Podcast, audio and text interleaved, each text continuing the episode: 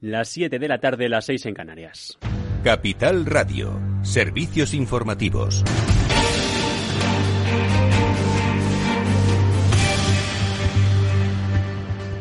Hola, ¿qué tal? Muy buenas tardes. Aterriza en la base aérea del Ejército del Aire de Torrejón de Ardoz en Madrid. Bueno, lo ha hecho hace unos minutos. Los dos aviones fletados por Air Europa con 292 pasajeros a bordo procedentes de Afganistán, un aeródromo al que también han llegado en las últimas horas otra aeronave con 39 pasajeros del Servicio Europeo de Acción Exterior. Personas que han salido del país centroasiático antes del 31 de agosto, fecha límite impuesta por los talibán a las tropas extranjeras y que Estados Unidos parece no querer mover del calendario ante los múltiples avisos de las milicias fundamentalistas. De hecho, lo acaba de remarcar la presidenta de la Cámara de Representantes, Nancy Pelosi que dice que el 31 de agosto es el límite, aunque ha reconocido que muchos congresistas respaldan que las tropas se quedasen más tiempo en el país asiático, pero asegura que Biden tiene que valorar el peligro frente a los beneficios. Sin embargo, dice ahora, dicen ahora los talibán que van a permitir los vuelos civiles tras el 31 de agosto. Así se lo han confirmado en los últimos minutos al gobierno alemán tras las palabras en el Bundestag de la canciller Angela Merkel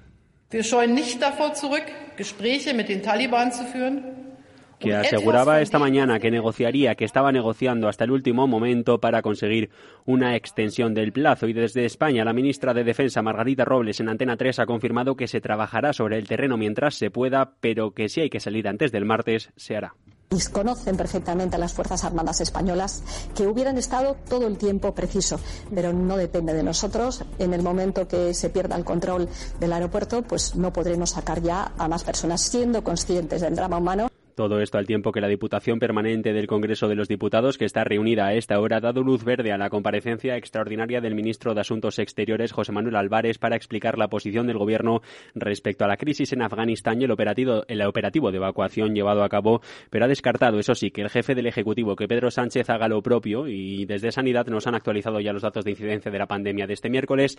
La acumulada vuelve a caer 14 puntos concretamente hasta los 291 casos por cada 100.000 habitantes en 14 días. Las muertes siguen siendo numerosas y la cifra de fallecidos está en los 163, aunque eso sí, los contagios vuelven a subir mínimamente hasta los 10.781, de los que más de la mitad son de las últimas 24 horas. La presión hospitalaria baja, son menos de 7.700 los ingresados, cae también la media ocupación de camas UCI por debajo del 20% y la vacunación es lo malo, sigue a la baja, menos de 380.000 pinchazos en las últimas 24 horas, eso sí, ya más del 67% de la población tiene la pauta completa. Y a esta hora también están dando en el Palacio de la Moncloa explicaciones sobre el Consejo Interterritorial que ha habido esta tarde sobre la reunión del Gobierno con las comunidades autónomas, la ministra de Sanidad, Carolina Darias. La escuchamos en directo.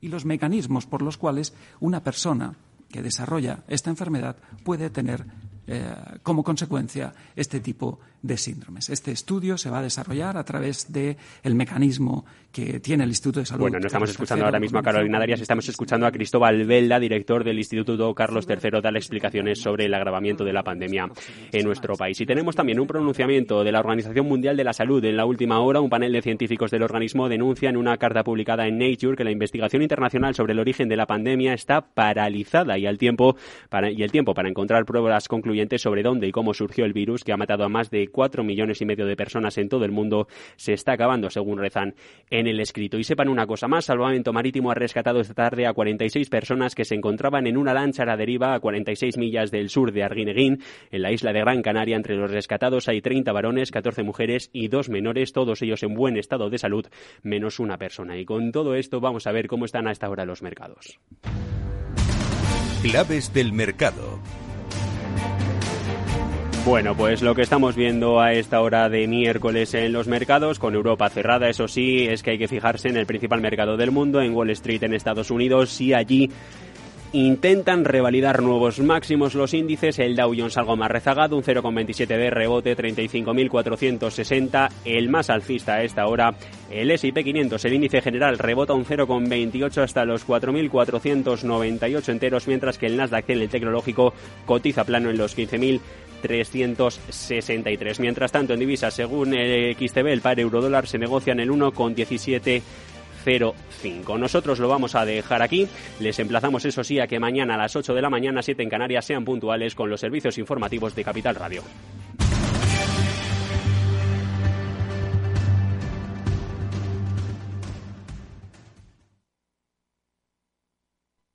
Invertir en acciones y ETFs con XTB tiene muchas ventajas. No tienes ninguna comisión hasta 100.000 euros al mes. La apertura de cuenta es online, rápida y sencilla. Y tenemos atención al cliente 24 horas al día en español. Más de 300.000 clientes ya confían en nosotros. xtb.es.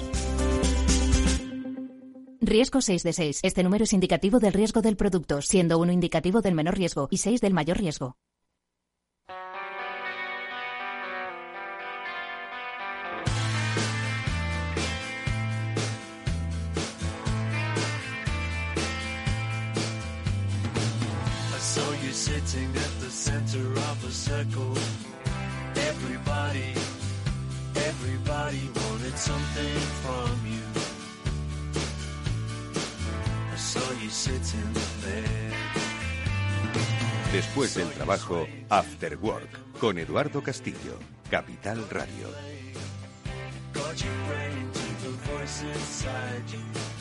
¿Qué tal amigos? Buenas tardes. Bienvenidos un día más a este After Work aquí en Capital Radio, un programa que hoy quiere ser especialmente inspirador. Lo pretende todos los días, pero hoy, espero que lo logremos todos esos días, pero hoy sí que estoy seguro de que lo vamos a conseguir, porque hoy vamos a movilizaros a todos los que formáis parte de la sociedad económica, especialmente si sois mujeres con inquietudes empresariales, porque enseguida vamos a conocer las diferentes iniciativas que pretenden animar, empoderar a mujeres que tienen buenas ideas para que por el camino del emprendimiento discurran de una manera voluntaria. Ojo, que los informes dicen que los últimos datos de mujeres emprendedoras es que lo hacen por vocación y no por obligación. Ya sabéis que, y no es malo, ojo, pero hay veces que la necesidad empuja al emprendimiento y no. Son las ganas y las capacidades. Bueno, pues de las herramientas que se ponen a disposición del emprendimiento femenino, vamos a hablar en este programa porque, como digo, las hay muy buenas y que se deben aprovechar. Enseguida vamos a hablar de la iniciativa que desde Womenalia se ha lanzado y que, ojo, es una, es una convocatoria, es una invitación a con fecha de caducidad, así que daos prisa y no perdáis ojo. Enseguida vamos a saludar a su directora general, a María Gómez del Pozuelo, y a Eva García, CEO de Biggers, que también forma parte de esta iniciativa, amiga de este programa, que como sabéis sabe mucho de empresa, y de personas. Bueno, pues eso en, eh, nuestro, nuestra parte A de inspiración. nuestra parte B de inspiración, que como sabéis eh, eh, tiene que ver con transformación digital, hoy junto con los especialistas de Salesforce y de ISDI, vamos a hablar de la transformación digital, pero sobre todo de la transformación de las compañías, donde por supuesto con una base eminentemente digital se transforman para ser más sostenibles. ¿Qué tiene que ver la sostenibilidad con la transformación digital? Bueno, pues mucho. Nuestro invitado hoy de ISDI nos va a dar pues, un ejemplo claro de cómo las empresas pueden pensar, eh, por supuesto, sin olvidarse del negocio, en ser mucho más sostenibles, en entender el mundo que les rodea. Con Jorge Villabona de ISDI, con Fabián Gradolf, hablaremos en este programa. Bueno, pues esto es así de sencillo, simple e inspirador. Espero que así lo sea. Vamos enseguida a saludar a nuestras primeras invitadas para conocer cómo podéis acceder al conocimiento compartido para montar vuestra empresa.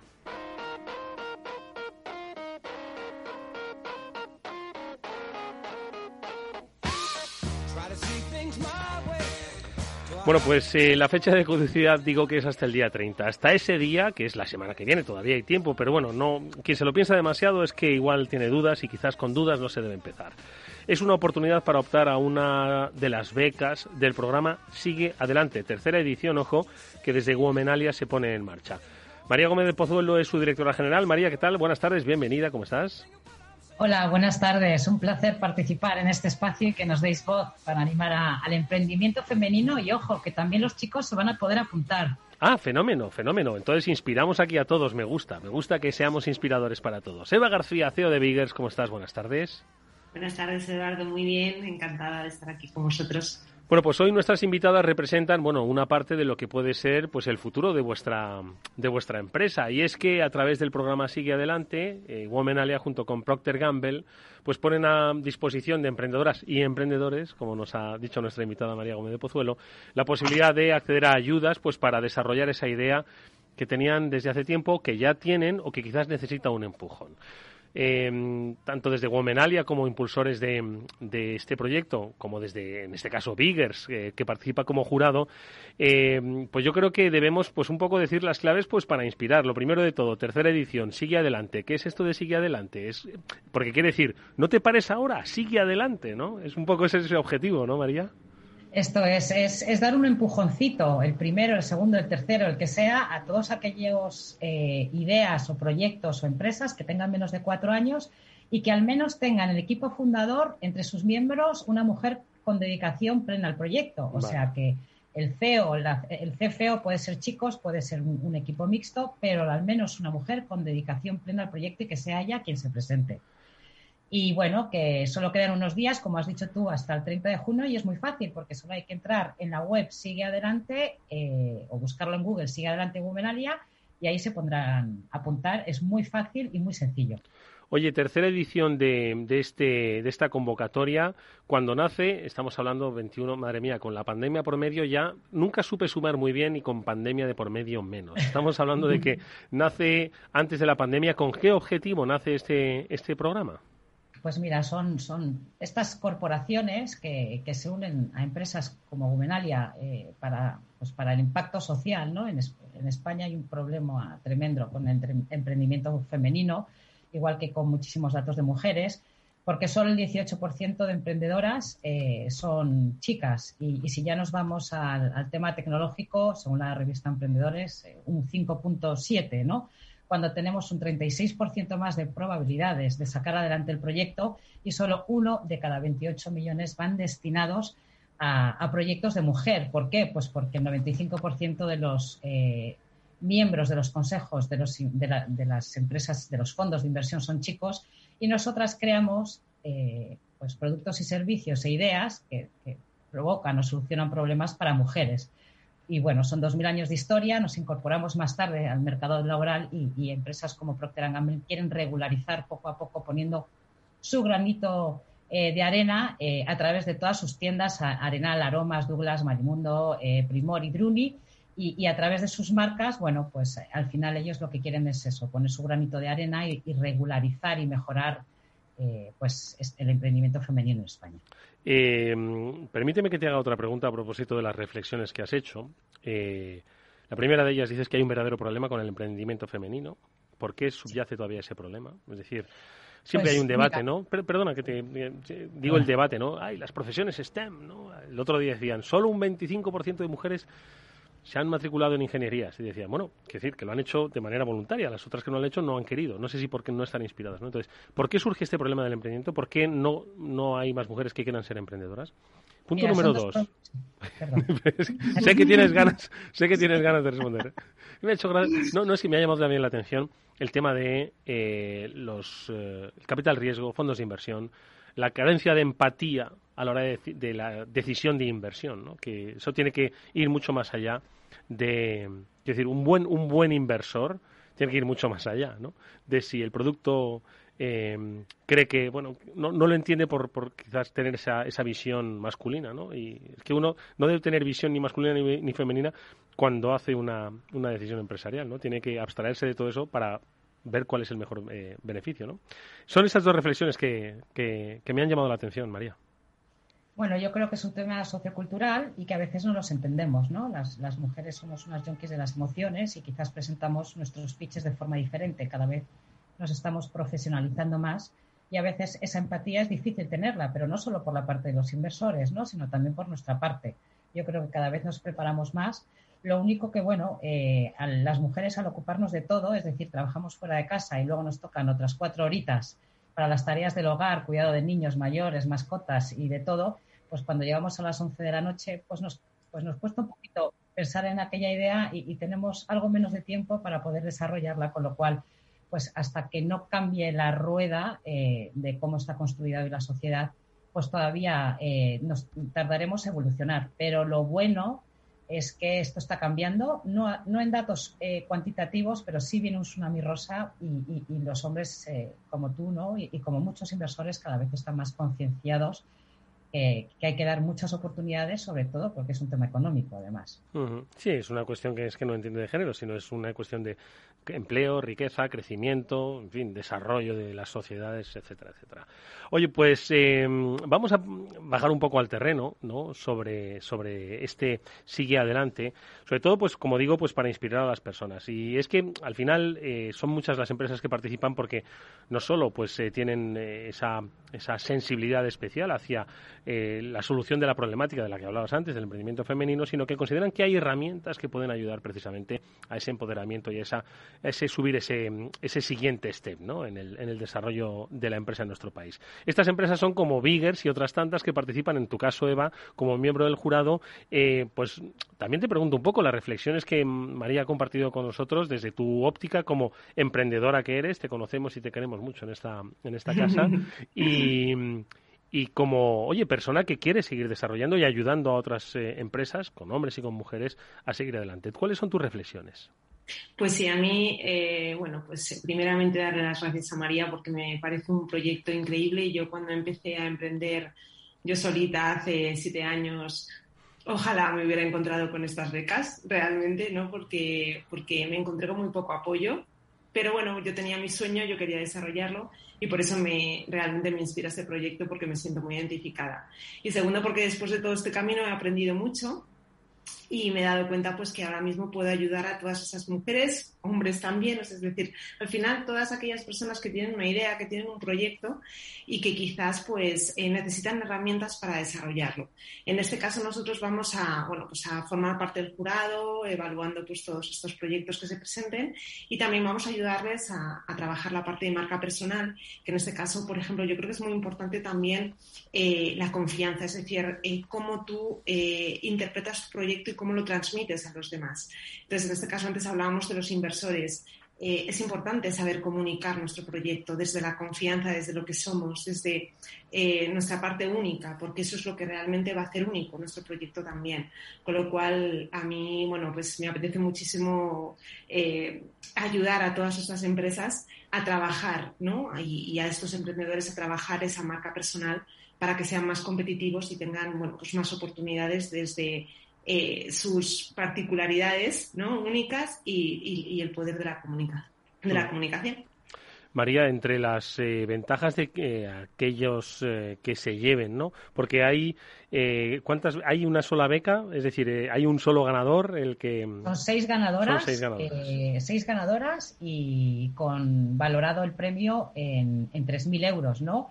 Bueno, pues ya que está Aquí Vigues, pues una sesión de marca personal que, es una crack y, la verdad esto es imprescindible, ¿no? Saber comunicarte, saber quién eres, cómo tienes que comunicar. Luego hay un curso a elegir en K-School.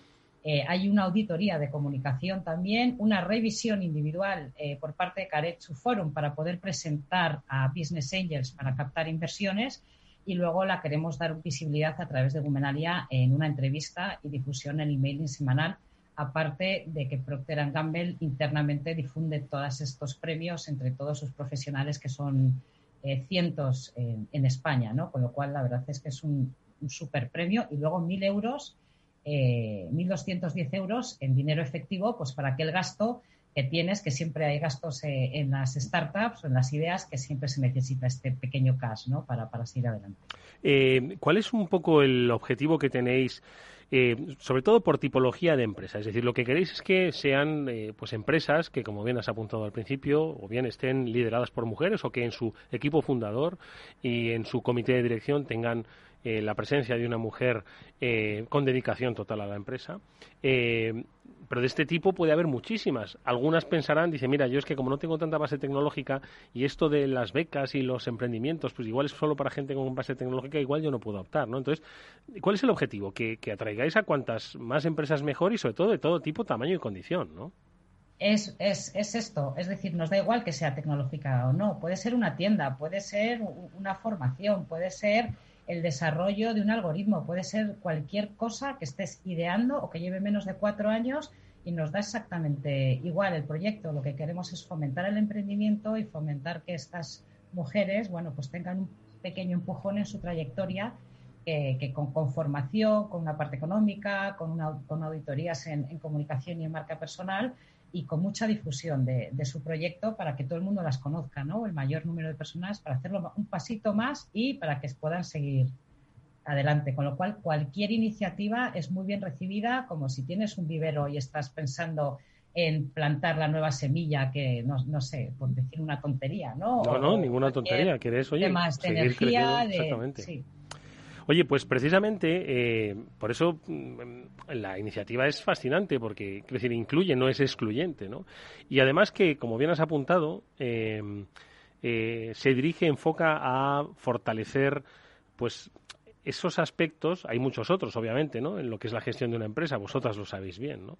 Pero se focaliza en este, en este, en esta ocasión en puntos que son claves, primero para el crecimiento interno, crecimiento personal, porque estamos hablando de eh, entender un poco la comunicación de tu propia compañía mediante esa auditoría, cómo te conocen fuera, cómo, cómo crees que te conocen fuera. Eh, la marca personal, si tú te conoces a ti mismo, ¿no? Eres, eh, y estás sacando provecho de ese conocimiento propio. Eh, la propia formación, ¿no? Una formación digital a través de K-School, ¿no? Yo creo que Eva, habéis, desde Gomenalia se ha elegido esos puntos que son un poco mm, vertebradores de cualquier negocio que se precie, de hombres, mujeres, arriba y abajo, que son comunicación, que es conocimiento, que es el valor personal de uno mismo, que es esas dotes digitales, eh, vamos, como digo, eh, vertebradores, ¿no? Sí, además que hoy en día son más necesarios que nunca y sobre todo después de la pandemia, lo que realmente se está demostrando es que aquellas empresas que, bueno, pues que han sabido resistir, ¿no? Que es parte también de, la filosofía de, ese proyecto, ¿no? Y mantenernos y seguir creciendo y mantener esa ilusión, pues parten de, unas herramientas que realmente tenemos que integrar, pero no solo ahora cuando se pueda ofrecer la beca, sino que sean parte de, su trabajo diario, que yo creo que es muy importante, es integrarlo dentro de tu estrategia y saber que, ahora mismo son imprescindibles para, que tú mismo como emprendedor o emprendedora eh, puedas seguir adelante tu negocio también. Porque María, al final, quiero decir, muchas veces el, no digo que sea un error, ¿no? Pero siempre nos fijamos en la parte económica, ¿no? Como la clave, y lo es, sin lugar a dudas, ¿no? Una de, los, de las razones, ¿no? Pues para el éxito de una, de una empresa es obviamente esa sostenibilidad financiera, ¿no? Pero pensamos que es la única, un poco quizás obviando el valor que tiene la comunicación, el valor que tiene la marca personal para nuestro propio para el, desarrollo de nuestro propio negocio, ¿no? Y al final debemos un poco también dirigir hacia los emprendedores y emprendedoras eh, hacia estos puntos, no los quiero llamar necesariamente soft skills, algunos serán, otros no tanto, pero que son igual de importantes, igual de core para su negocio que, como decimos, la reunión con, con ese fondo de capital riesgo es fundamental y, Eva García, eh, a través de VIC, que es una grandísima experta, al final eh, da igual cuando vas a presentar tu idea, cuando vas a vender a un cliente, cuando vas a captar talento, cuando vas a, intentar eh, atraer eh, la atención de este proveedor o colaborador con el que quieres trabajar y como eres muy pequeñita, pues, pues te cuesta mucho más. Y luego a la hora de presentar inversores, o sea, las vamos a preparar para que luego puedan ir a Kairetsu Forum, que es una, la red más grande que hay en España y a nivel internacional de Business Angels, para que para que estén muy preparadas para aquella que quiera que pueda presentarlo ¿no? en esta red y al final pues les damos pues como una rueda de 360 grados de manera muy modesta eh, y cada año, eso sí, la, compañía Procter Gamble y todas sus tiendas y todos sus empleados están cada vez más enfocados en ayudar a este tipo de, mujeres a, pues otra vez, ya está todo el rato, a seguir adelante. Eva, ya que te tenemos aquí, te, referenciaba María, el valor de la marca personal para una emprendedora, eh, como dice, de cara a un pitch, de cara a una negociación, de cara a un acuerdo comercial, ¿Cuánto, ¿Cuánto pesa el valor de, una, la imagen de esa persona? Ojo, no, no una imagen de marketing de esa persona, sino lo que tú siempre has reivindicado, la autenticidad ¿no? de una persona en el futuro de un negocio. Es la clave, es la clave, porque al final lo que la emprendedora ofrece a su proyecto es su esencia. Y si nosotros no sabemos tener confianza e identificarnos con esa esencia, jamás lo vamos a poder transmitir con esa autenticidad. Con lo cual la clave está en conocernos muy bien a nosotras mismas, entender por qué yo, tengo, yo desarrollo este proyecto y he tenido esta idea, de dónde surge y una vez ya tengo todos esos elementos, construir un mensaje diferencial y único dentro de mi sector para que realmente pueda diferenciarme y pueda defenderlo con toda la pasión y con toda la ilusión que tengo. ¿no? Para eso es importantísimo la confianza. Yo durante todos estos meses, lo hablábamos alguna vez, Eduardo, me he encontrado sobre todo con muchas directivas, con muchas emprendedoras que yo las veía principalmente por el tema de la pandemia, que estaban perdiendo la confianza en sí mismas, que estaban agotadas, que estaban, se estaban rindiendo. Con lo cual, para mí, participar precisamente en este proyecto es muy ilusionante porque quiero que las mujeres y las emprendedoras tengan, vuelvan a tener esa ilusión. Quiero que realmente confíen en ellas. En el momento en que tú eres consciente de todo lo que puedes aportar, cuando lo transmites, eh, enamoras a la gente, la enganchas con tu idea. Entonces, es tan importante trabajar la marca, pero desde la autenticidad, desde lo que realmente somos y aportamos al proyecto. María, ¿qué te parece? Me parece bestial y además eh, lo que dice, completamente de acuerdo, es que utilizo muchos superlativos. Para que me conozca. Que lo sea, que lo sea. sea. Em, y, dar un dato, ¿no? De, las, nuevas, de las nueve becas que, que, hemos dado, porque empezamos con un piloto de tres, luego subieron a seis, volvemos a repetir seis nueve de las ideas y empresas que se presentaron, ocho siguen vivas ah, después de tres años, con lo cual, eh, evidentemente, no ha sido gracias a estas becas, pero sí que pero sí ha formado parte, por supuesto. Eh, y, es, y, todas te lo dicen, ¿no? Es un premio y cuando te dan un premio, eh, coges esa fuerza, como dice Eva, y las mujeres, bueno, pues como he dicho, tenemos muchos frentes abiertos en general en nuestra vida. tenemos, nos ha tocado este papel de trabajar mucho en dos partes, la personal y la profesional, y a veces sí que, nos cansamos y, no queremos ser heroínas, ¿no? Queremos ser mujeres que disfruten la vida, no tenemos tiempo y, dar estos datos que ocho de las nueve siguen, siguen adelante para nosotras es un, es un logro, ¿no? Pues eh, vamos a recordar las coordenadas, si os parece, estamos hablando de seis becas formativas eh, que están valoradas en 3.000 euros, esa formación en la que os van a dar lecciones a través de Cascool sobre el mundo de Internet, cómo están cambiando las cosas. Aunque tengáis un vivero, pero no podéis vivir ajenos a lo que Internet puede hacer por vuestro vivero. Una marca personal, porque al final la empresa sois vosotros, ¿no? Es vuestra esencia, tenéis que encontrarla.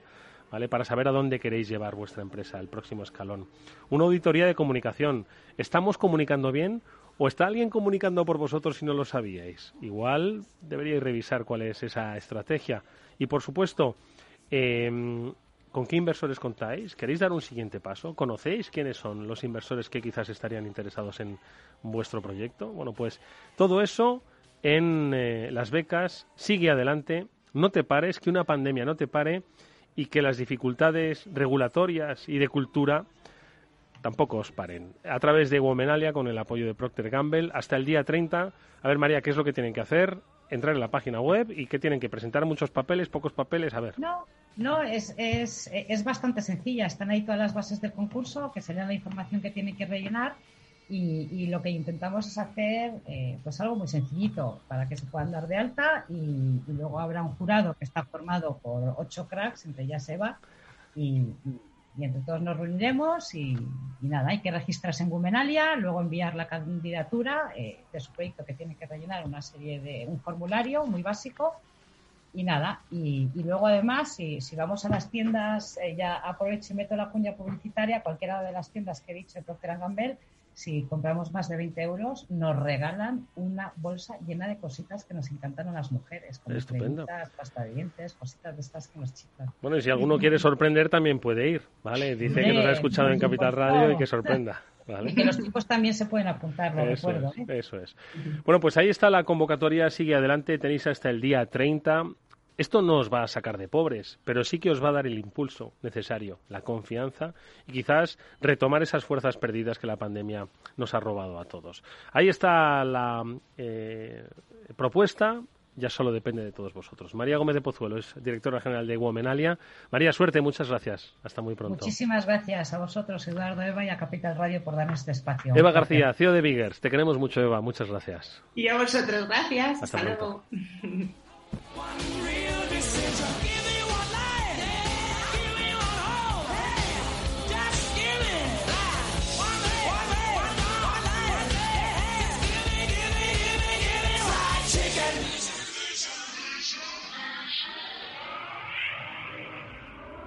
Vamos con un consejo de inversión. Si inviertes en bolsa, esto te va a interesar. XTB tiene la mejor tarifa para comprar y vender acciones y ETFs, cero comisiones hasta 100.000 euros de nominal. Si inviertes en bolsa o quieres empezar, más sencillo e imposible. Entras en xtb.es, abres una cuenta online y en menos de 15 minutos compra y vende acciones con cero comisiones. Además, la atención al cliente es en castellano y disponible las 24 horas al día. ¿A qué esperas? Más de 300.000 clientes ya confían en xtb.es. Riesgo 6 de 6, este número es indicativo del riesgo del producto, siendo 1 indicativo del menor riesgo y 6 del mayor riesgo.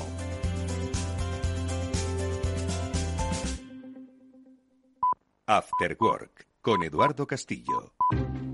Inversión inmobiliaria acompaña al mercado inmobiliario en este nuevo ciclo. Todos los jueves de 10.30 a 13 horas, el inversor encontrará las claves para realizar su mejor inversión. La mañana de los jueves en Capital Radio tomamos el pulso al sector inmobiliario. Noticias, análisis de mercado y debates donde los protagonistas del sector podrán contar en primera persona los retos a los que se enfrenta el ladrillo. Inversión inmobiliaria pone la voz al sector inmobiliario.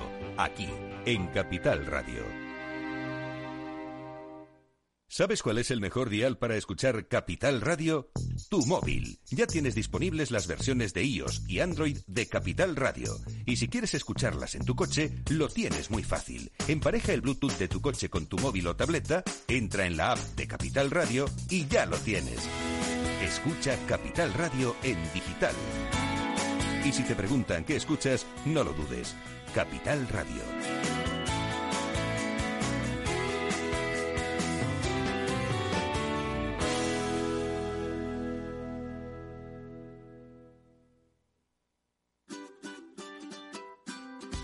Mesa y Descanso es el programa donde Mar Romero te acerca cada fin de semana los mejores productos, te invita a disfrutar de los buenos vinos de cada denominación de origen y a conocer restaurantes y lugares de ocio con un encanto especial.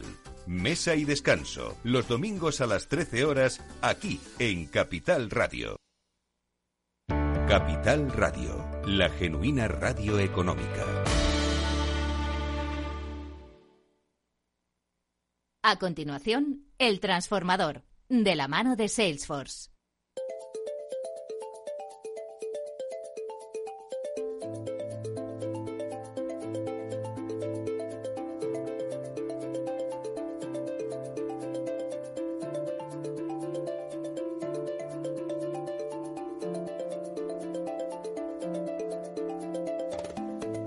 ¿Qué tal? Bienvenidos un día más, una semana más a esta sección El Transformador que habla de cambio, de transformación digital. Una sección que, junto con los especialistas de Salesforce, nos permite conocer iniciativas empresariales inspiradoras, eh, ejemplares, de cómo eh, las eh, compañías, las instituciones que forman parte de nuestros ecosistemas empresariales están comprometidas con la sociedad que les rodea, con la sociedad eh, con el ecosistema de sus propias compañías, con el ecosistema al que se dirigen.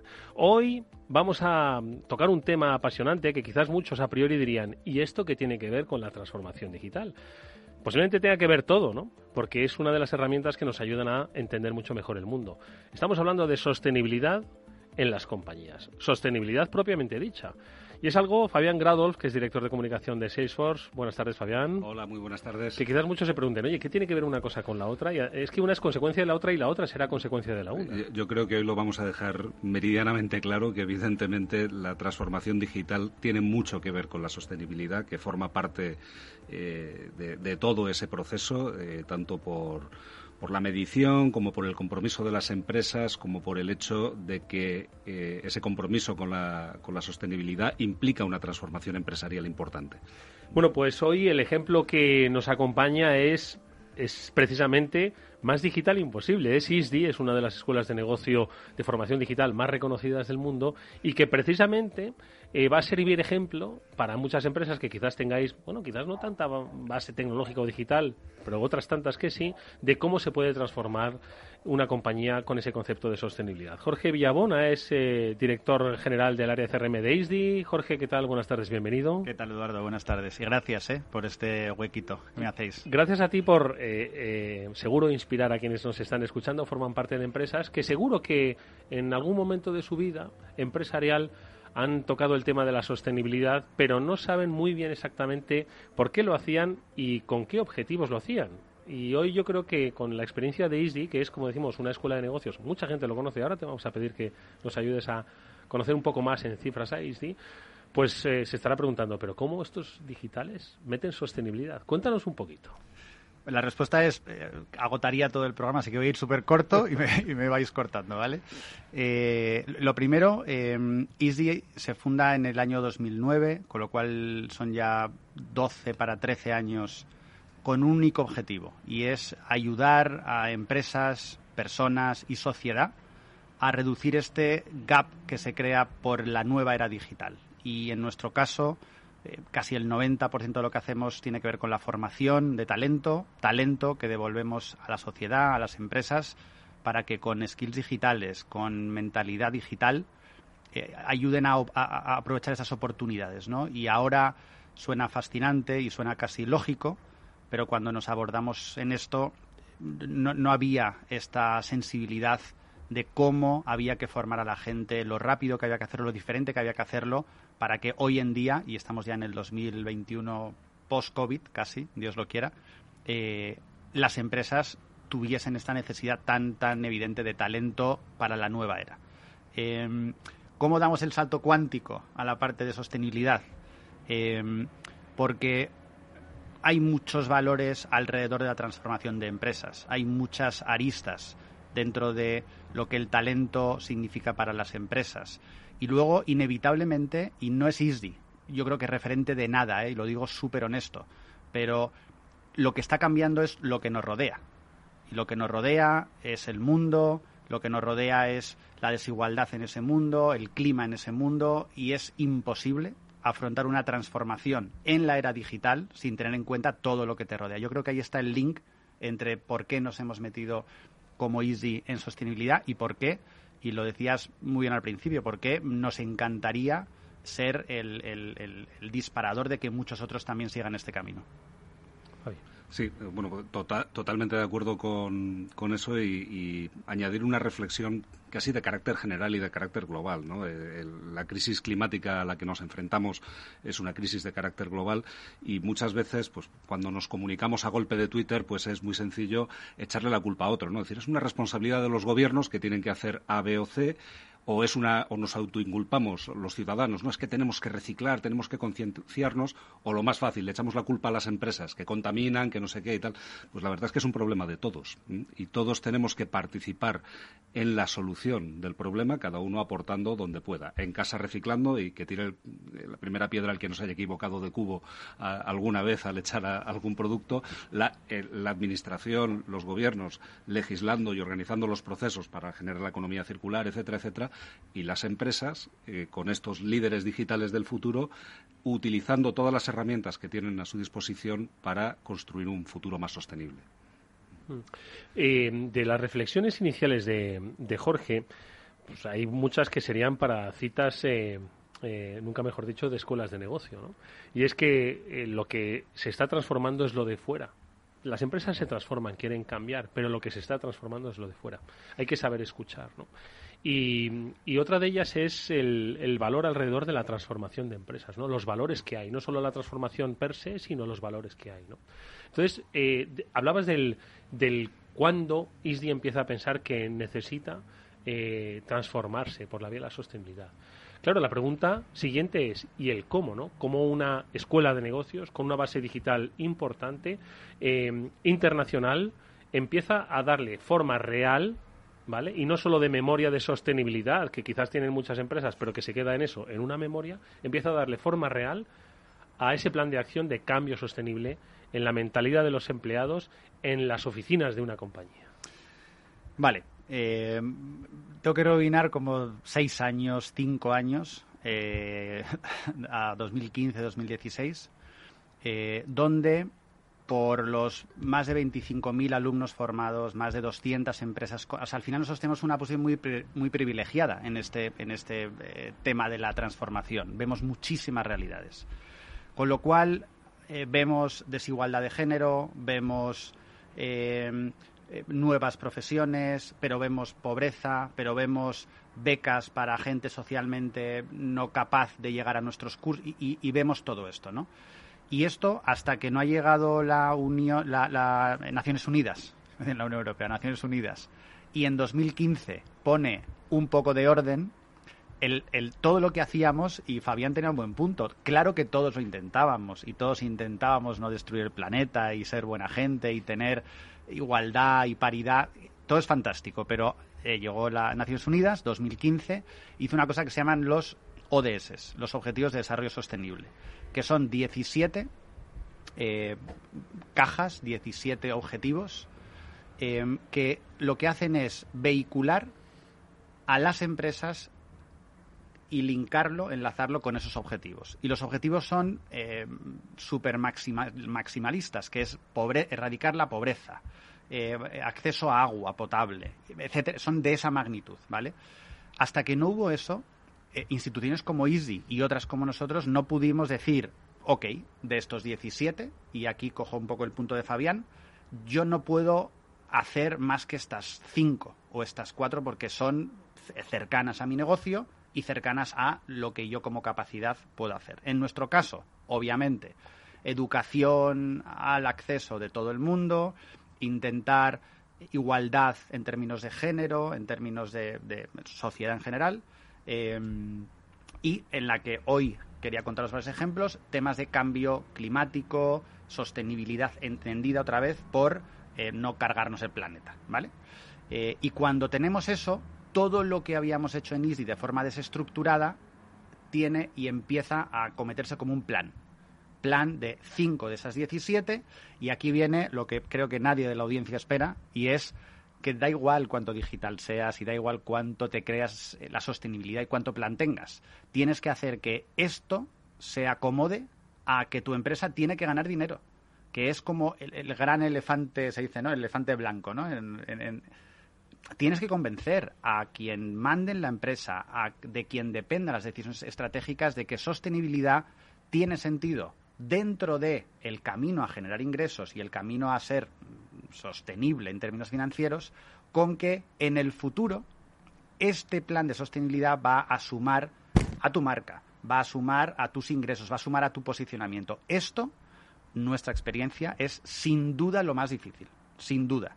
Y cuando tienes un plan y lo integras dentro del día a día, y ahí os puedo dar, y os quiero dar algún ejemplo que hemos hecho en, los últimos años, últimos meses, es cuando ya el empleado está concienciado, ya la dirección te da un hueco en, los, en, las, en las reuniones importantes, hay un plan, hay unos KPIs que igual que hay que conseguir ingresos, hay que conseguir reducir la huella de carbono un tanto por ciento. Hay que conseguir que, no se medible, que es, medible. Hay que conseguir que no se vayan tantos empleados al año porque declaran que están felices en una empresa que tiene estos valores. Esto es lo más complicado, sin ninguna duda.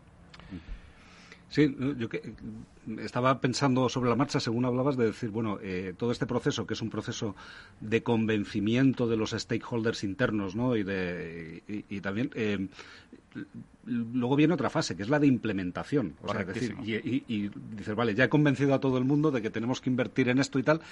¿El siguiente paso cuál es? Eh, y me refiero a la sostenibilidad desde el punto de vista medioambiental. Vamos ya, a sé que, ya, sé que es muy amplio sostenibilidad y que podemos hablar de sostenibilidad financiera, de género, etcétera, pero vamos a centrarnos. Vamos a acotar. Eh, sostenibilidad, sobre todo cambio climático y todo lo que hay alrededor de, esto. Em, la más evidente, de hecho, cualquier literatura que lo último que me he leído es el libro de Bill Gates, que es eh, cómo no provocar un cambio climático, ¿no? Cómo evitar un cambio climático. Eh, y, lo primero y casi lo que lo que habla y, por devolverte a Fabián es el, la cantidad de CO2 que emites bajo una lógica de que es lo, que más afecta a todo esto, ¿no? Por lo tanto, en nuestro caso, lo primero que hicimos fue nuestros centros, cuánto CO2 emiten. Y solo para ponernos en un brete, ¿cuánto creéis? Os voy a dejar una oportunidad a cada uno que emite una oficina de Easy Madrid eh, medido, no os lo digo porque os, chivo bastante, ¿cuánto CO2 emite eh, una oficina de ISDI al año? Me, lanzas una pregunta trampa que soy incapaz de responder. o sea, para mí los parámetros de esto... No, no, bueno, Ni lo había planteado. Si, ves que me tiembla el párpado... Es... No os preocupéis, no os preocupéis, yo os la chivo. Pues el, eh, emitimos en el año 2019 27 toneladas de CO2 a la atmósfera que, como dice Bill Gates en el libro, es mucho, es poco, en función de qué. Vale, pues eh, por contestarte, Fabián, lo que te plantea cuando te metes en este tema de la sostenibilidad, cambio climático, medición, es un tema súper bonito y es, uno, la reducción y otro, la compensación. Porque es casi imposible que como nos calentamos, como nos trasladamos, de repente no emitamos CO2. Es una utopía. Y bajo esa lógica tienes que compensar.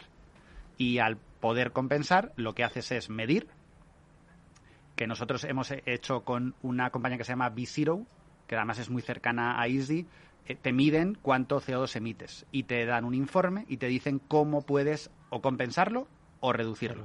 ¿Vale? Y, eh, y 27, el año pasado, gracias a COVID, hicimos 8 toneladas, no estando allí, de 27, de 27 a, 8. Sí, pero no estaban. No, parte, parte, del truco está ahí, ¿no?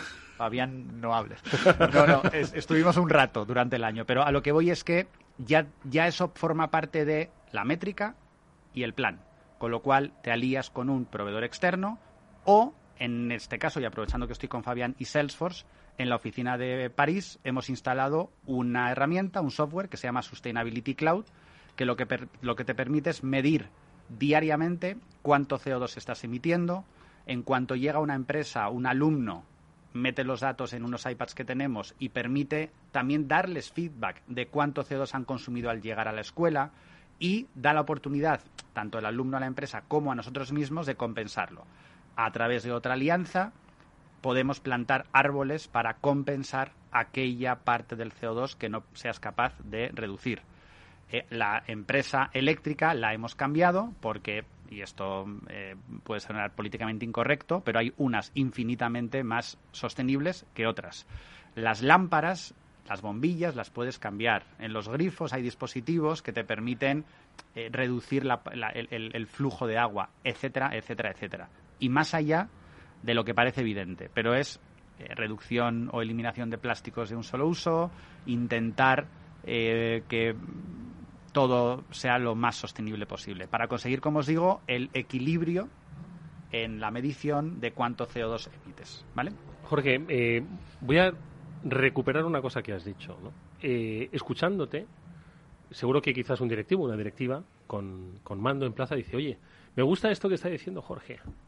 Eh, vamos a hacerlo porque, además, he oído y he leído en los medios que esto es en lo que las empresas tienen que estar, en la sostenibilidad pero lo hace por una cuestión de imagen, una, pues, una cuestión de comunicación y no tanto como una cuestión de estrategia. ¿Cómo convencer a ese directivo de que lo que has dicho antes dice, no, no, es que esto no es imagen, no es una moda que mañana pasará, sino que esto mañana va a formar parte de el core del negocio de nuestra actividad, seamos una escuela de negocios o seamos pues una empresa hotelera. ¿Cómo convencer? Vale, voy a poner un ejemplo súper polémico y así se os queda grabado a todos. Eh, ¿Cómo convences a un directivo o directiva de que tiene que tener más mujeres en su plantilla?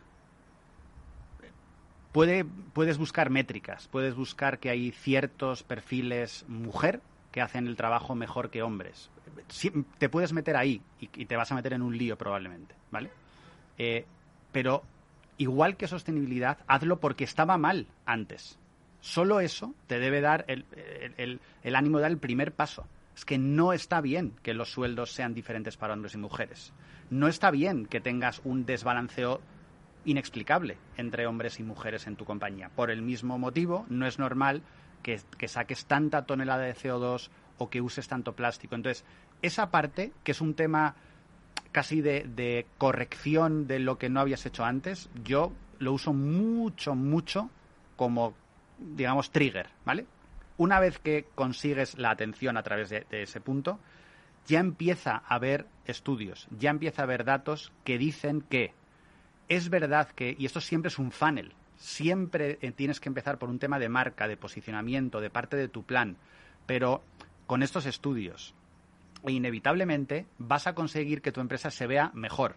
Vas a conseguir que ante la elección de, un, de una empresa, una persona, de tu producto u otro, tiendan a elegir el tuyo porque tiene estos valores que, queramos o no, seas como es negacionista o no, van a ser mejor vistos en el medio plazo seguro. Y luego, y por último, y os decía antes nuestra, nuestra visión más privilegiada por intermediación, ya empieza a haber mucha gente, y no solo los millennials, centennials y como leche se llamen ahora, que elegirían una empresa porque es sostenible, porque es igualitaria y porque es tal. Y eso al final es la salud a medio plazo de tu empresa. Insisto, cara a vender más, cara a retener empleados, cara a estar mejor posicionada. Desafortunadamente, hoy es un acto de fe basado en hacer las cosas mejor y demostrarte a, ti mismo cómo ese, eh, esa acción, ese plan, puede traerte más ingresos. En nuestro caso, es sorprendente sorprendente la cantidad de empleados, estudiantes, empresas que este tipo de acciones nos las ponen por las nubes a la hora de estudiar un programa, que si te pones a pensarlo es que es, eh, no tiene absolutamente nada que ver. ¿eh?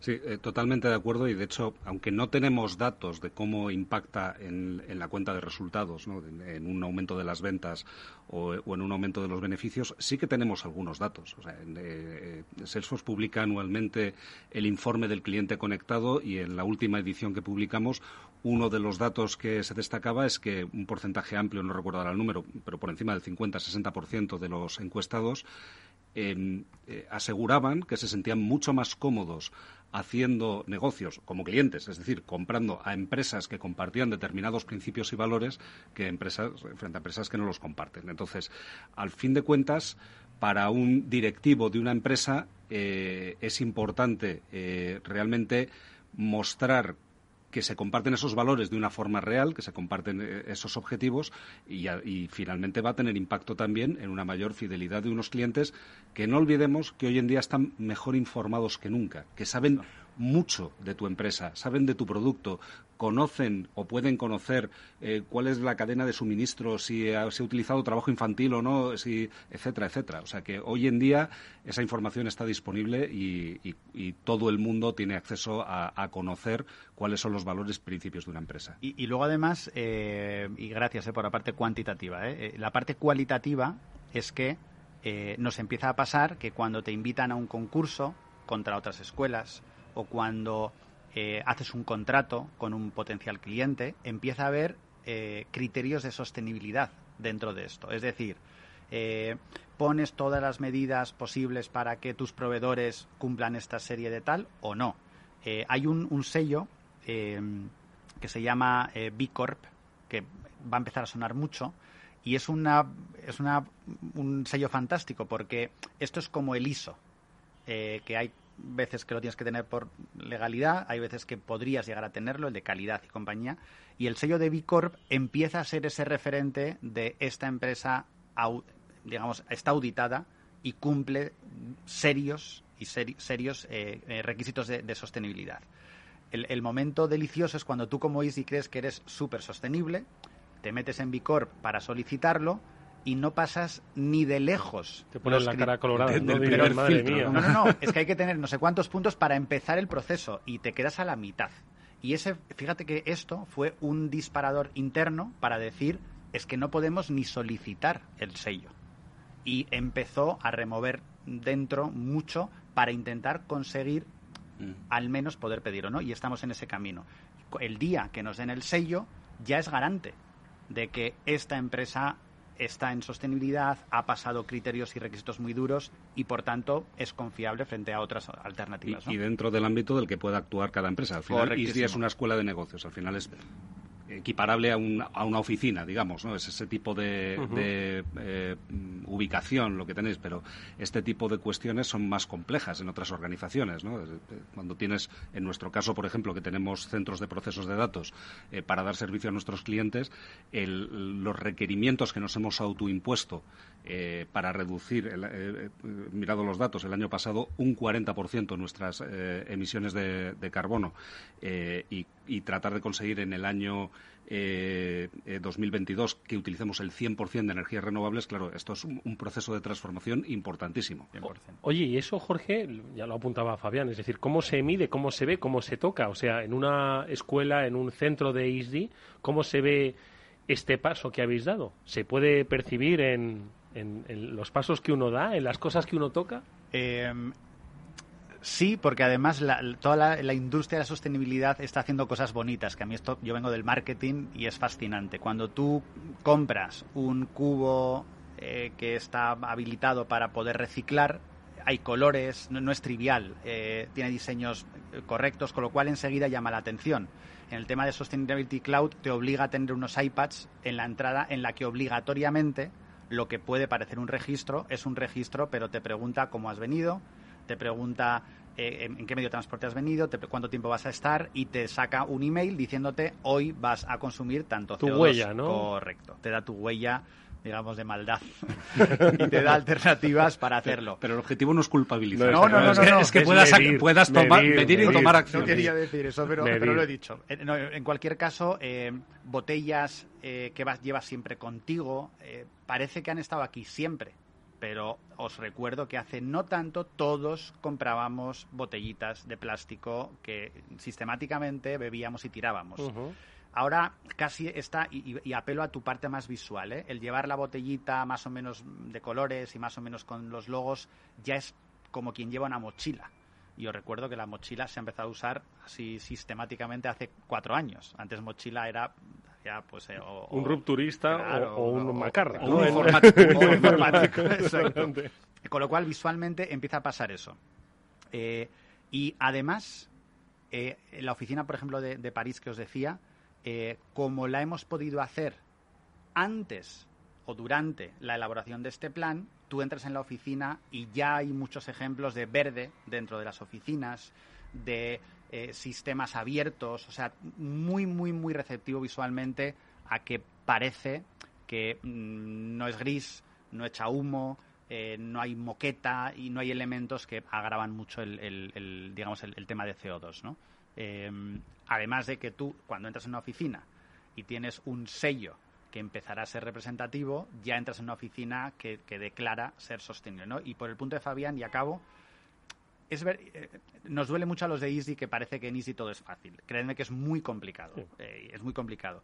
Pero hay una cosa que nos hemos puesto como obsesión, ya que estamos en este punto tan dulce, y es que, que cuando que, que, sí seamos ejemplo, que sí seamos el altavoz, que llegues a Easy y si no es por culpabilidad, Fabián, pero digas, joder, es que no es tan difícil. Botellas, reciclaje, un poco de cada mes una charla eh, para ver quién se apunta al equipo de, sostenibilidad y eso es lo que también a nuestros clientes les intentamos meter por los ojos, ¿no? Es dar ese granito y, ser parte del cambio, ¿no? Yo creo que hay un, hay un punto de partida, lo has dicho antes, eh, escuchar el dato. Vosotros lo veíais, en vuestros alumnos, en vuestra relación con los clientes, con proveedores, que el mundo es diferente, que el mundo es imperfecto y teníais el dato delante. Aquí hablamos, ¿verdad, Fabián? Mucho de analizar el dato para ser mucho más inteligentes. Vosotros lo habéis eh, hecho para conocer mucho más el mundo que os rodea y tratar de cambiarlo a través de estas acciones. Interesantísima mm, reflexión la que Jorge Villabona ha compartido con nosotros. ¿Tú eres de los que te equivoca también como Fabián en, la, en el reciclaje o no? Mis hijos me matarían, que es lo que más orgulloso me siento, que me dicen, papá, que eso no es papel. Digo, pues, sí es papel. No, no, eso es cartón, va a otro. Digo, pues ya, ya, ya, ya, he, hecho, ya he dejado mi legado en el, en el mundo. Pues ahí está. Jorge Villabona es el responsable del área de CRM de ISDI. Muchas gracias de verdad por tu experiencia, sinceridad. Enhorabuena por el trabajo. Gracias, Eduardo, y gracias, Fabián. Por supuesto, a Fabián Gradolf, director de comunicación de Salesforce. Gracias, Fabián, como siempre. Muchas gracias a vosotros. Amigos, nosotros nos despedimos de este transformador y también del programa. Hasta mañana, que volveremos a las 19 horas aquí en la sintonía de Capital Radio. Néstor Betancor gestionó técnicamente el programa. Os hablo Eduardo Castillo. Adiós.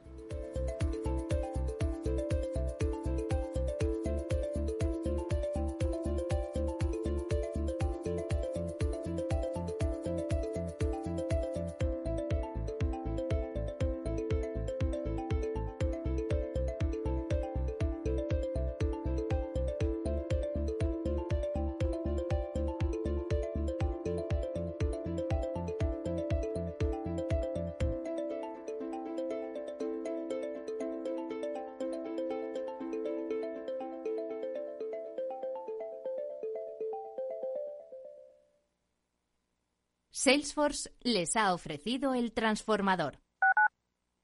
Escuchas Capital Radio, Madrid 105.7, la radio de los líderes. Gráficas Naciones. Más de 50 años de experiencia en el sector de las artes gráficas. Apostamos por la última tecnología tanto en impresión offset como en digital y gran formato. Realizamos todo tipo de impresión. Tarjetas de visita, folletos, libros, vinilos, decoración y montaje de stands. Más información en el 91 629 2145 o en gráficasnaciones.es. Esto te estás perdiendo si no escuchas a Luis Vicente Muñoz en Capital, La Bolsa y la Vida. José Luis Bonet, presidente de la Cámara de Comercio de España. En una crisis que se ha llegado a decir que es una guerra, lo que tienes que tener es animado a tu ejército y el ejército son las empresas. No te confundas. Capital, La Bolsa y la Vida con Luis Vicente Muñoz, el original.